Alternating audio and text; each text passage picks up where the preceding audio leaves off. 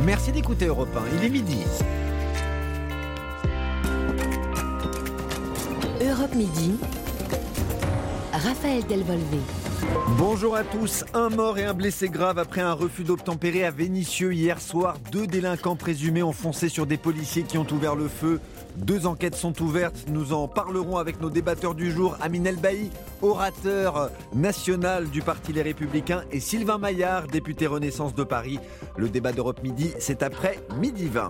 Le jour d'après en Corse, après une nuit d'orage bien moins violente que euh, celle de la veille, cette tempête meurtrière qui a fait cinq morts, l'état de catastrophe naturelle sera déclaré la semaine prochaine. Et puis à suivre, Emmanuel Macron sort du fort de Brégançon ce soir une campagne pour inciter les jeunes adultes à boire de l'alcool au Japon et le nouveau single de Jennifer, ça s'appelle Sauf qui aime. On écoute ça dans quelques instants. Europe 1. Aujourd'hui en France, il y a un refus d'obtempérer toutes les demi-heures, une nouvelle affaire à Vénissieux près de Lyon la nuit dernière, un scénario déjà vu par le passé. Deux délinquants présumés à bord d'une voiture ont refusé un contrôle, ils ont foncé sur les policiers. Les agents ont ouvert le feu et Guillaume Dominguez, il y a donc un mort, le passager, et un blessé grave, le conducteur. Oui, les faits se sont déroulés hier soir aux alentours de minuit. Une patrouille de quatre policiers de la BST, la brigade spécialisée de terrain, repère deux hommes au comportement suspect à l'intérieur d'une Renault Mégane sur le parking du carrefour de Vénissieux près de Lyon. Les policiers, par réflexe, vérifient la plaque d'immatriculation de la voiture et s'aperçoivent qu'elle est volée. Ils vont donc vers les deux hommes pour procéder à un contrôle, mais avant même que les policiers arrivent à la voiture, le conducteur manœuvre puis fonce en direction des quatre agents de police. L'un d'eux est percuté et se retrouve sur le capot de la Mégane. Il fait alors usage de son arme de service pour arrêter le conducteur. Un autre policier fait lui aussi feu en direction de la voiture qui fera une centaine de mètres avant de s'arrêter. À l'intérieur, les deux hommes sont gravement blessés malgré les premiers secours prodigués par les policiers et les pompiers qui arrivent sur place. Le passager est mort sur place. Le conducteur, quant à lui, a été hospitalisé en état de mort cérébrale L'un des policiers est légèrement blessé au niveau des jambes. Selon Aurélie Marceau, membre du syndicat SGP Police du Rhône, les deux hommes étaient connus des services de police. Les personnes relativement jeunes, euh, un âgé de 26 ans et l'autre de 20 ans, est connu euh, pour ce qu'on a malheureusement l'habitude de dire euh, la petite délinquance, vol, stupéfiant, deux hommes surtout connus pour des affaires de vol de voitures. Ils faisaient l'objet d'une surveillance policière. Deux enquêtes ont été ouvertes par le parquet de Lyon. L'une à l'encontre des deux délinquants pour recel de vol, refus d'obtempérer aggravé, violence avec arme sur agent de police. L'autre à l'encontre cette fois des deux policiers qui ont ouvert le feu pour violence avec arme pour par personne dépositaire de l'autorité publique. Merci Guillaume Dominguez. Et réaction ce matin du ministre de l'Intérieur Gérald Darmanin. Il est en Corse, vous le savez, devant la presse il affiche son soutien aux policiers. Je veux dire à tous les policiers et les gendarmes de France qui font face euh, tous les jours à des refus d'obtempérer, puisqu'il y en a un toutes les demi-heures dans notre pays, madame, que je les soutiens et que je trouve très courageux la façon dont, de manière générale, ils travaillent euh, de façon euh, exemplaire. Et donc je veux apporter mon, soutien aux policiers en général. Je laisse ce soin évidemment à la justice de pouvoir définir s'ils ont agi dans les conditions conformes au code de déontologie, mais je veux remarquer une nouvelle fois que ces individus étaient très défavorablement connus des services de police, qu'ils ont refusé un contrôle de police dans une voiture volée. Il faut encourager nos policiers et nos gendarmes qui tous les jours risquent leur vie euh, pour pouvoir euh, rétablir euh, l'ordre républicain. Et, je ne doute pas un seul instant que chaque policier, chaque gendarme qui est père et mère de famille le fait. Et je ne suis pas de ceux qui doutent du travail de la police. A priori, moi, je fais confiance aux fonctionnaires qui sont sous mon autorité. Gérald Darmanin s'exprimait à Calvi, en Haute-Corse, où la nuit a été certes orageuse, venteuse, mais beaucoup plus calme qu'hier, avec cette tempête fulgurante, soudaine. Elle a fait 5 morts et 20 blessés. L'état de catastrophe naturelle sera déclaré d'ici mercredi prochain. C'est confirmé euh, par le ministre de l'Intérieur ce matin. Cette tempête a fait des dégâts sur terre. Elle a arraché des arbres, détruit certains campings. Des conséquences en mer également pour des touristes pas forcément aguerris et donc très choqués, comme Olivier, il est parisien. Il passait son séjour avec des amis sur un bateau. William Molinier a recueilli sa réaction ce matin. Le conseil qui nous est donné, c'est d'attendre, euh, voir ce qui va se passer. Les choses s'organisent, on est très très bien accueillis, euh, tout est mis en place, donc euh, on se laisse porter quelque part. On se disait aussi qu'on avait touché peut-être de, de, plus près le changement climatique. On était avec un skipper qui nous disait depuis 20 ans n'avoir jamais connu une situation pareille. Euh, nous, on vit ça alors qu'on n'est pas du tout euh, des marins aguerris, etc. Donc euh, voilà, c'est très particulier, mais on est complètement impuissant. Est-ce que ça va avoir des conséquences dans votre quotidien face justement à cette problématique climatique? Alors, je suis sûrement déjà très convaincu par la question du changement climatique, ça c'est certain. D'ailleurs, quand on aime les sports de nature ou les activités d'extérieur comme ça, on, le, on, le, perçoit. Mais là, ce que ça va changer, c'est je sais sais pas si ça va être plus de prudence ou plus d'humilité face à la nature, mais en tout cas, euh, c'est sûr que si, si certains sont pas convaincus, là, il n'y a pas, a a pas de raison de ne plus l'être. Réaction recueillie par William Molinier en Corse pour Europe 1 et de son côté Emmanuel Macron euh, a réaffirmé hier dans la soirée son soutien aux victimes et leurs familles. Le président a dirigé la cellule de crise interministérielle avec la première ministre Elisabeth Borne hier soir. Le président est brièvement apparu sur les écrans de télévision, une première de façon officielle depuis le début de l'été. On devrait l'entendre également ce soir, car avant de quitter Brégançon, il participe aux cérémonies de commémoration des 78 ans de la libération de Bormes-les-Mimosas. Un discours est prévu, Arthur Delaborde. Cela mettra donc fin à cette relative discrétion du président cet été. Oui, pas de grand bain de foule ni de réception comme en 2019 avec Vladimir Poutine ou en 2020 avec Angela Merkel. Selon son entourage, cet été, Emmanuel Macron avait besoin de prendre du recul après la séquence électorale du printemps, des vacances studieuses, aussi loin que possible des caméras. Pas de quoi pour autant éviter les polémiques puisque les photos du président au guidon d'un jet ski lui ont valu une salve de critiques, notamment de la part des écologistes. L'Élysée insiste sur l'activité d'Emmanuel Macron au cours de cette pause au fort de Brégançon entre le suivi permanent de l'évolution des incendies et les multiples multiples appels passés à des élus ou à des chefs d'État étrangers ce soir à Bormes-les-Mimosas. Pour sa première prise de parole publique en deux semaines, il va donc rendre hommage aux soldats et résistants de la Seconde Guerre mondiale. Il devrait aussi s'appuyer sur l'actualité, adresser un message politique en ah, on a perdu la liaison avec Arthur Delaborde du euh, service politique. Ce discours donc d'Emmanuel Macron prévu aux alentours de, 19h qui aura un accent politique, hein, c'est ce que nous disait Arthur à l'instant.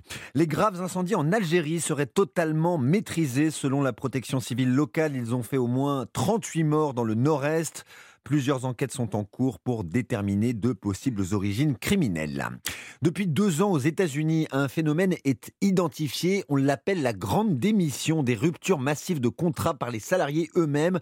Près de 50 millions en 2021. Peut-on parler de la même chose en France? Plus de 500 000 démissions ont été comptabilisées au premier trimestre de cette année, du jamais vu depuis 2008, juste avant la grande crise financière. Geoffrey Branger, que cela traduit-il? Eh bien, c'est plutôt un bon signe pour l'économie. Hein. Si l'on rapporte le nombre de démissions au nombre de salariés en France, on obtient alors un taux de démission de 2,7%.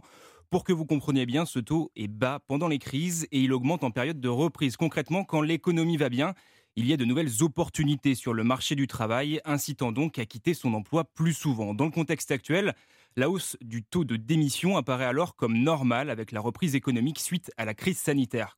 D'autres indicateurs viennent contrebalancer ces chiffres qui pourraient inquiéter. Le taux d'emploi notamment, Bertrand Martineau, économiste spécialiste de l'emploi à l'Institut Montaigne.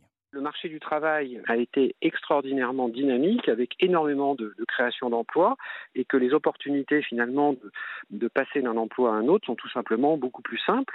Beaucoup de salariés utilisent cette euh, vigueur du marché du travail pour se repositionner sur d'autres d'autres emplois. Tout simplement aller, aller voir ailleurs si les conditions salariales ou de travail sont, sont meilleures. Oui, parce que dans une période où de nombreux secteurs ont des problèmes pour recruter, les salariés sont en position forte pour négocier. En ce moment, 8 démissionnaires de CDI sur 10 retrouvent un emploi dans les 6 mois qui suivent. Merci euh, Geoffrey Branger du service économie d'Europe 1. Très important mouvement de grève au Royaume-Uni aujourd'hui où l'inflation dépasse 10%. Cela touche notamment les cheminots déjà en grève hier. Ils réclament des hausses de salaire. Aujourd'hui à Londres, le réseau des métros est quasiment paralysé. À l'étranger toujours, cette drôle de campagne de communication au Japon, du moins, elle nous paraît étrange à nous, Français. Campagne visant à inciter à la consommation d'alcool. Sake Viva, c'est son nom. Le but, c'est de pousser les 20-39 ans à rendre l'alcool à nouveau populaire. Les Japonais boivent beaucoup moins après euh, les différents confinements. Aurélien Fleureau, ça pose un réel problème à l'économie du pays. Effectivement, puisque c'est l'équivalent de l'Agence nationale des impôts qui est à l'origine euh, de cette campagne. Imaginez un peu le fisc en France qui nous inciterait euh, à boire pour renflouer les caisses de l'État. En tout cas, c'est un réel manque à gagner pour le gouvernement japonais. C'est à la fois une tendance de fond. En 25 ans, la consommation moyenne par habitant est passée de 100 à 75 litres par an, une tendance qui s'est accélérée avec la crise sanitaire et les changements d'habitude.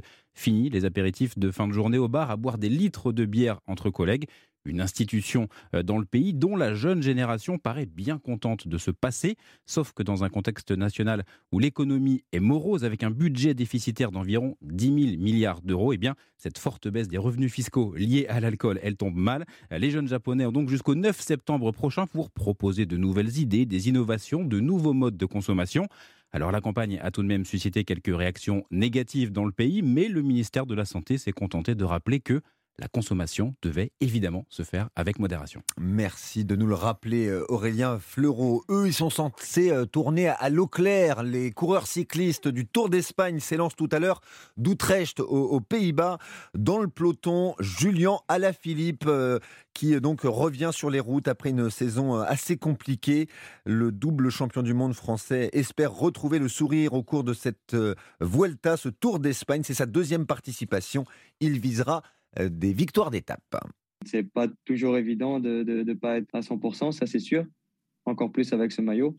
Mais euh, moi, de mon côté, je fais le maximum. Je sais que je suis professionnel, que, j'ai encore beaucoup de, de grinta et d'envie pour, euh, pour briller d'ici la fin de saison. Et ça va commencer ici sur la Volta. Pour moi, j'ai un, état d'esprit complètement différent de, de, ces dernières semaines. Et voilà, je suis prêt, j'ai envie. Et je sais que, que ça va faire que de s'améliorer.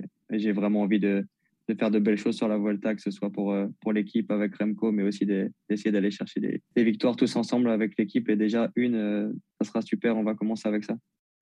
Julien Alaphilippe, euh, réaction recueillie par Cédric Chasseur. L'actualité sport, c'est aussi la troisième journée de Ligue 1. Le football, elle, elle démarre ce soir avec un match au programme. Lyon 3, coup d'envoi à 21h. C'est évidemment à vivre euh, ce soir en, en intégralité sur notre antenne dans Europe 1 Sport. On termine en musique avec la chanteuse Jennifer. Elle dévoile le premier extrait de son neuvième album. Bonjour Marie Jiquel. Bonjour. Sauf qui aime, c'est le titre de ce premier single que vous entendez. Ça nous rappelle un grand tube. Hein Et oui, on va voir ça 20 ans après sa victoire à la Star Academy. On va l'écouter un peu.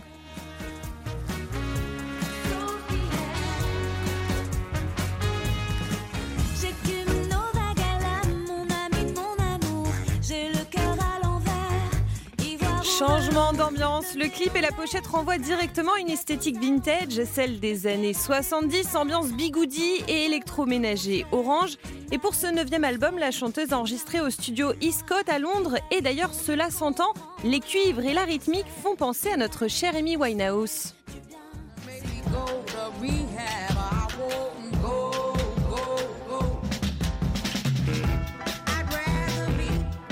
Vous avez reconnu le, tube d'Amy Winehouse, Raphaël J'ai le titre. Ah, Rehab. Ah Rehab. Pour cet album intitulé Numéro 9, Jennifer a aussi fait appel à des artistes de la nouvelle scène comme Oshi ou Iselt. Et enfin, ce retour est parallèle à celui de la Star Academy qui devrait revenir sur nos écrans euh, bientôt. Sauf qui aime, euh, premier euh, extrait donc du neuvième album de Jennifer. Merci beaucoup Marie Jiquel. Tiens, rappelons qu'aujourd'hui le dessinateur Sampé est enterré. Il sera inhumé au cimetière du Montparnasse à Paris après une cérémonie à l'église de Saint-Germain-des-Prés. Sampé, créateur du Petit Nicolas, nous a quittés la semaine dernière à 89 ans.